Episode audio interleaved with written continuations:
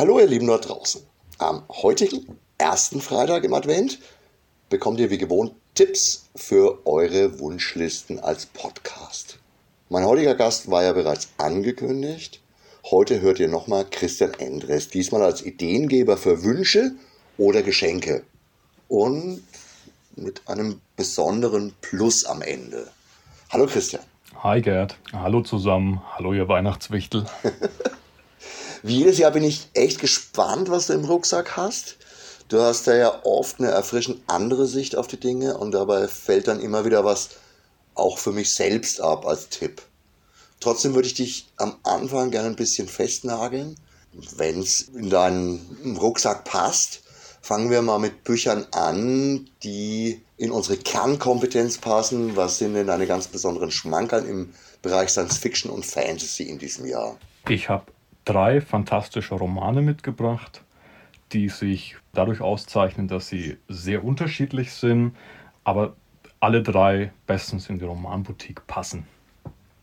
Der erste heißt Magie und Milchschaum, ist geschrieben von Travis Baldry und ist bei DTV erschienen. Habe ich im Kopf, habe ich aber nicht gelesen. Dann erzähle ich euch ein bisschen was darüber.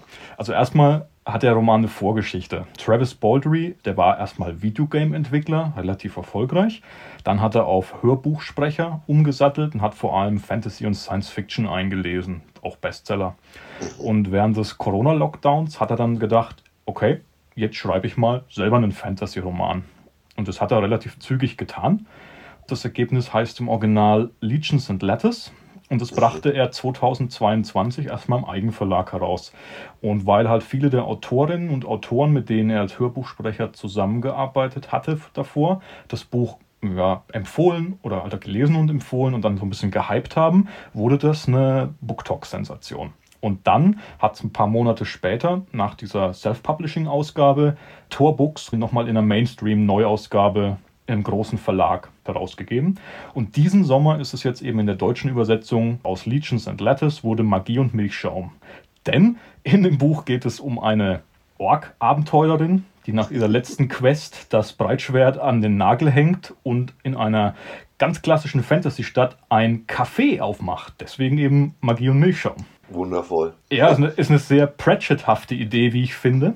Ja. Ähm, denn dieses, wir nehmen was aus unserer modernen Welt, die Post, die Bank, die Zeitung und verpflanzen es in eine Fantasy-Stadt, ist halt einfach Scheibenwelt pur im Grundgedanken.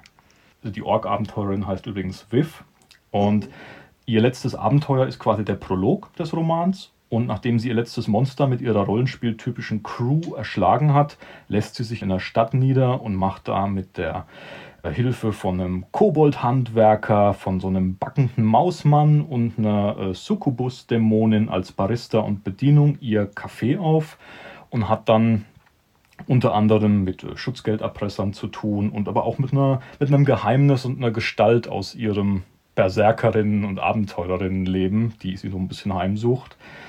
Das ist trotzdem sehr sympathischer und ein super gemütlicher Roman, weil es halt um dieses Café und die Freundschaften und die Figurenbeziehungen geht. Und trotzdem, obwohl der dann echt gar nicht mehr mit Monster erschlagen und Schatzsuchen oder sowas zu tun hat, ist er auch wahnsinnig spannend und packend. Du liebst diese Figuren sofort und fieberst dann auch total mit ihnen mit und am liebsten würde man mit ihnen in diesem Café sitzen und Milchkaffee schlürfen. Siehst du, das war jetzt genau die Art von Empfehlung, die ich meine. Ich glaube, ich habe das Buch einfach weggedrückt. Ich hatte es im Laden. Ich denke, ich habe es nicht mal mehr nachbestellt.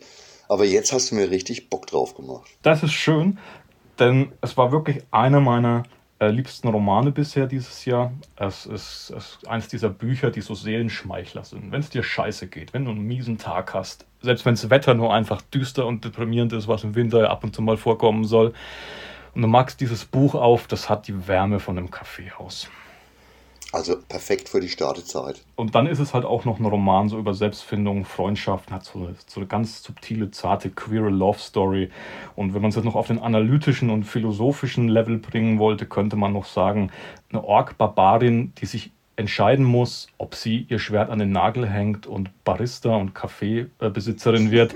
Das ist nicht nur ein Pratchett-Style, das ist auch eine Allegorie auf die Kreuzungen und Abzweigungen, die sich im Leben von jedem von uns irgendwie auftun. Ja? Wer ist bereit, den vertrauten, vielleicht den einfachen und ausgetretenen Pfad zu verlassen, um seinem Leben möglicherweise eine dringend nötige neue Richtung zu geben? Also da steckt dafür, dass es vielleicht was ist, was du dir nach einmal verkaufen nicht mehr in den Laden geholt hast, steckt da wirklich sehr viel drin und deswegen eine Empfehlung Nummer eins. Travis Baldry, Magie und Milchschaum, jetzt bald auch wieder in Hermkes Romanboutique. okay. Titel Nummer zwei. Titel Nummer zwei ist Meister der Gin von P. J. Clark. Erschienen bei Crosscult in direkter Nachbarschaft von Christian Andres Roman Die Prinzessin 5 gegen die Finsternis und Die Prinzessin Helden und andere Dämonen. Crosscult hat mir allerdings nicht dafür gezahlt, dass ich diesen Roman auf meine Tippliste setze.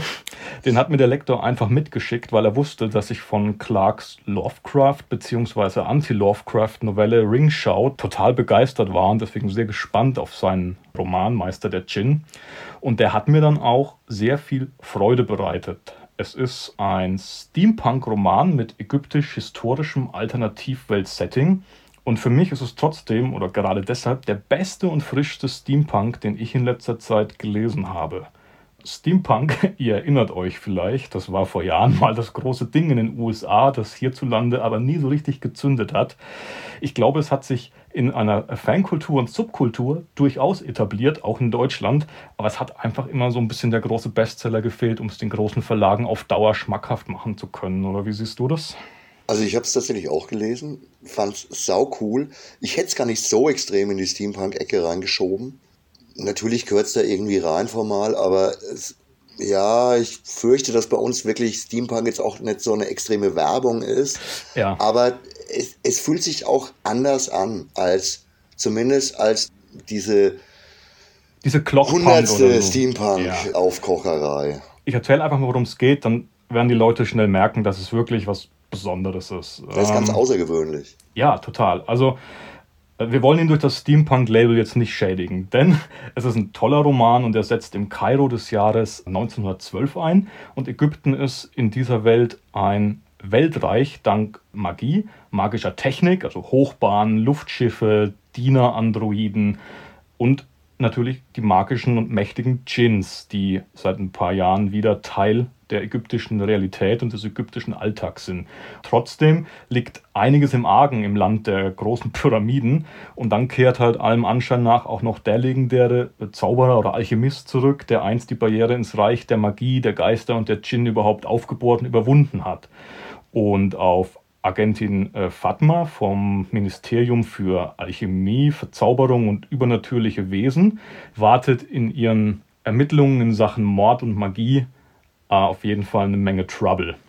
Ich denke, der Roman zeichnet sich nicht nur durch dieses fantastische, orientalische Dekor aus, sondern einfach auch durch seine Figuren, durch seine Dialoge. Das ist sehr reichhaltig alles. Ja. Der hat ein tolles Setting, aber der hat auch einfach super Figuren und ist super schön erzählt und tolle Sprache und ist ein echt spannender Krimi auch im Herzen. Und ganz viel Kopfkino, finde ich. Absolut. Also du hast eigentlich einen Film vor Augen. Ja, das stimmt. Ähm, man sollte vielleicht noch dazu sagen, dass der Roman auf zwei Erzählungen basiert, die aber für den Genuss des Buches überhaupt jetzt nicht wichtig sind, dass man die kennt oder nicht. Crosscult bringt die nächstes Jahr, soweit ich weiß, in einem eigenen Band. Das ist ja. wie so ein nachgeschobenes Prequel. Ich fand es eher cool. Also ich mag das generell, wenn man spürt, dass die Figuren schon eine History haben und die Welt. Also dadurch wirkt das noch tiefer und saugt einen noch tiefer rein. Das ist nämlich auch eins der Merkmale dieses Buches, finde ich. Neben dem Kopfkino, neben dem Dekor, neben dem Krimi. Es, es saugt dich total ein. Das ist ein Buch, in dem du dich total verlieren kannst. Hm. Ja, tausend eine Nacht. genau, aber man braucht nicht so lange, weil es viel zu spannend ist. Äh, das hat man schneller durch. Deswegen ist es mein Tipp zwischen Fantasy und Science Fiction. Wir können es Steampunk nennen, wir müssen es nicht Steampunk nennen. Es ist einfach ein tolles, fantastisches Buch. Ein außergewöhnliches, wie du sagst. Und wenn man es nicht Steampunk nennen will, könnte man es auch so einen Genre Breaker nennen. Egal welches Label wir ihm verpassen lest, schenkt, lasst euch schenken. ist, ein, ist, ein, ist ein toller Roman. Und er wird sogar noch ein bisschen besser dadurch, wenn man ihn durch hat, ist nämlich zweite Werbeseite im Band eine Werbeseite von den Prinzessinnen. ja. Okay, dann haben wir Fantasy zwischendrin und fehlt noch Science, Science Fiction. Genau, und da habe ich einen Klassiker dabei. Und zwar die Parabel vom Sämann, geschrieben von Octavia E. Butler und dieses Jahr als Neuausgabe und Neuübersetzung erschienen als Paperback mit Klappenbroschüre bei Heine.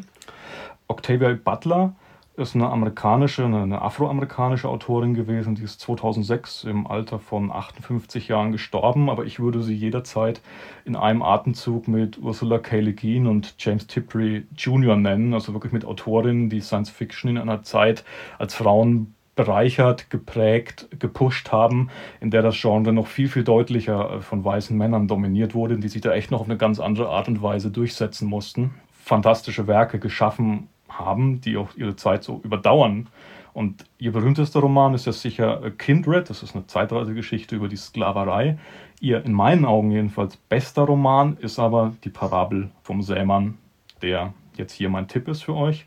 Der Roman stammt aus dem Jahr 1993, er ist also genau 30 Jahre alt geworden. Und Science Fiction ist ja manchmal ein bisschen ungnädig, ne? wenn es so mit Romanen geht, die so ein paar Dekaden schon auf dem Buckel haben.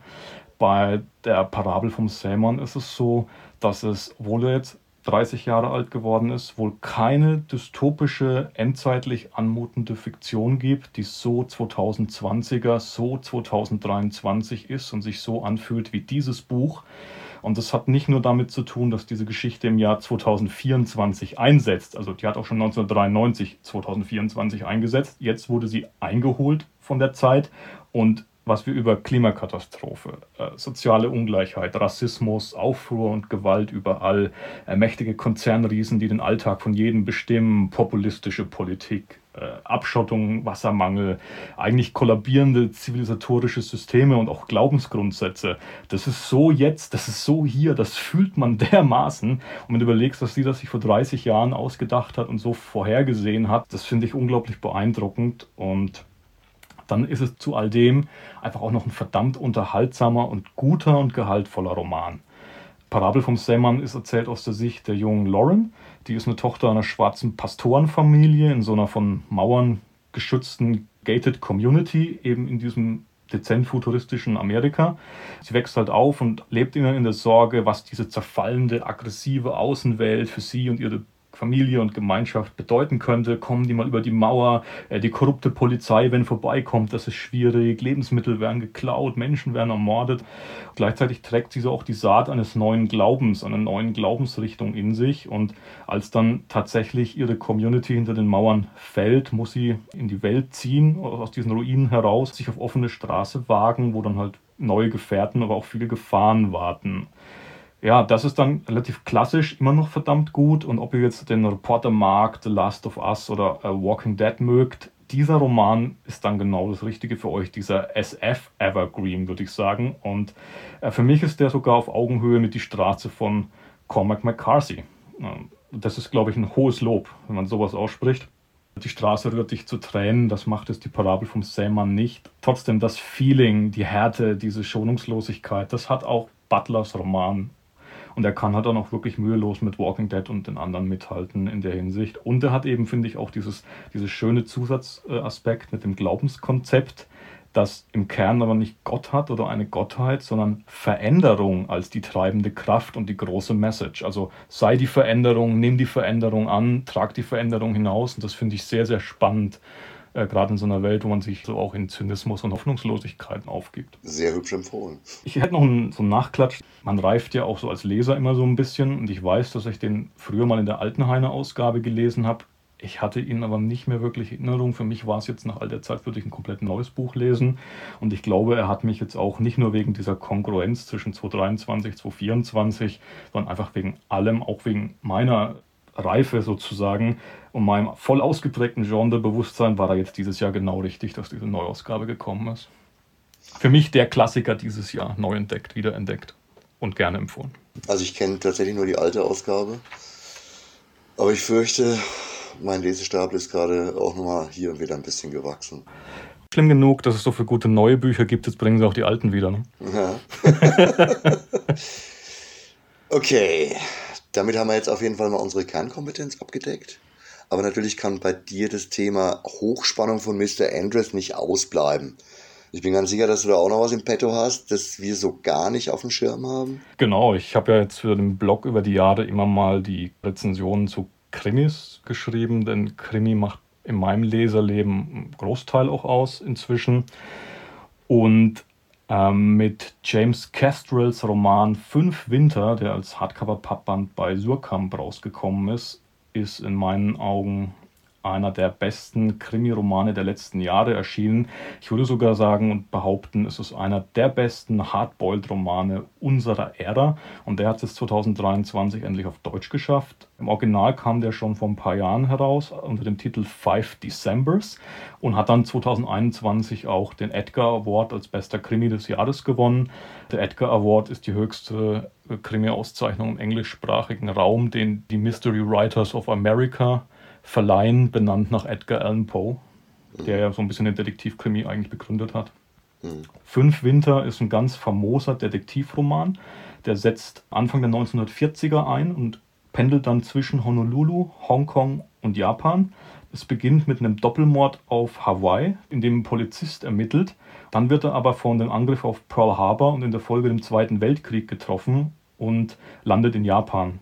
Der Roman vermittelt also zwischen Krimi und Kriegsdrama mit so einem ja, mit einem historischen Setting letztlich, diesem Zweiten Weltkriegssetting, das aber durch dieses, dass es im pazifischen Raum stattfindet, sehr unverbraucht ist. Und danach kommt er aber wieder auf brillante Weise zu diesem klassischen Hardboiled-Detektiv-Sujet zurück. Okay. Und das ist wirklich außergewöhnlich für mich.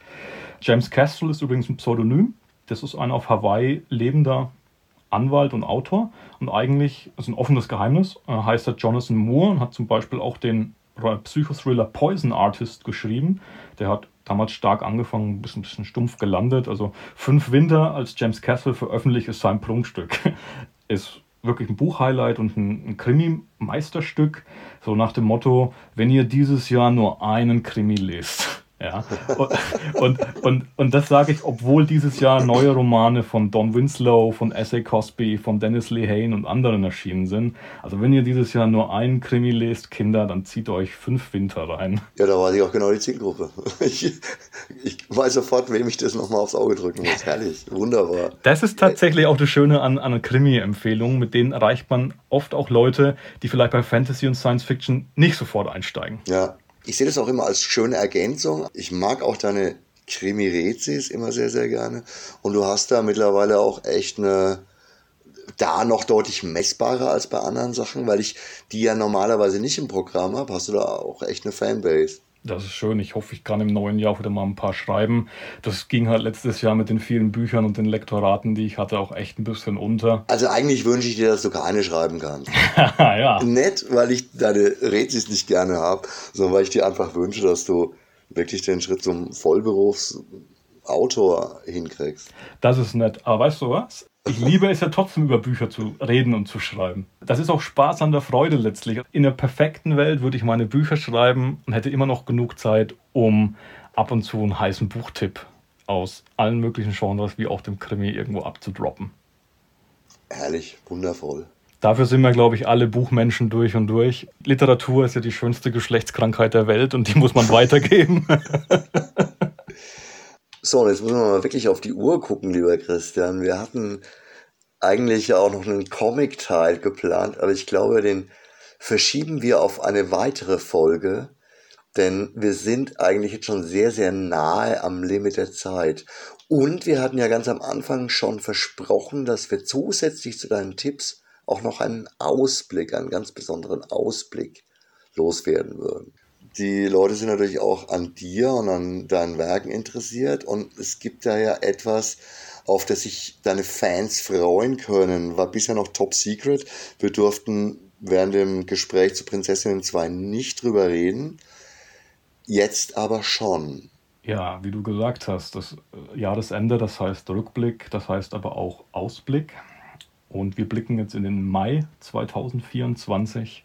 Da erscheint mein neuer Roman Wolfszone bei Heine. Yeah.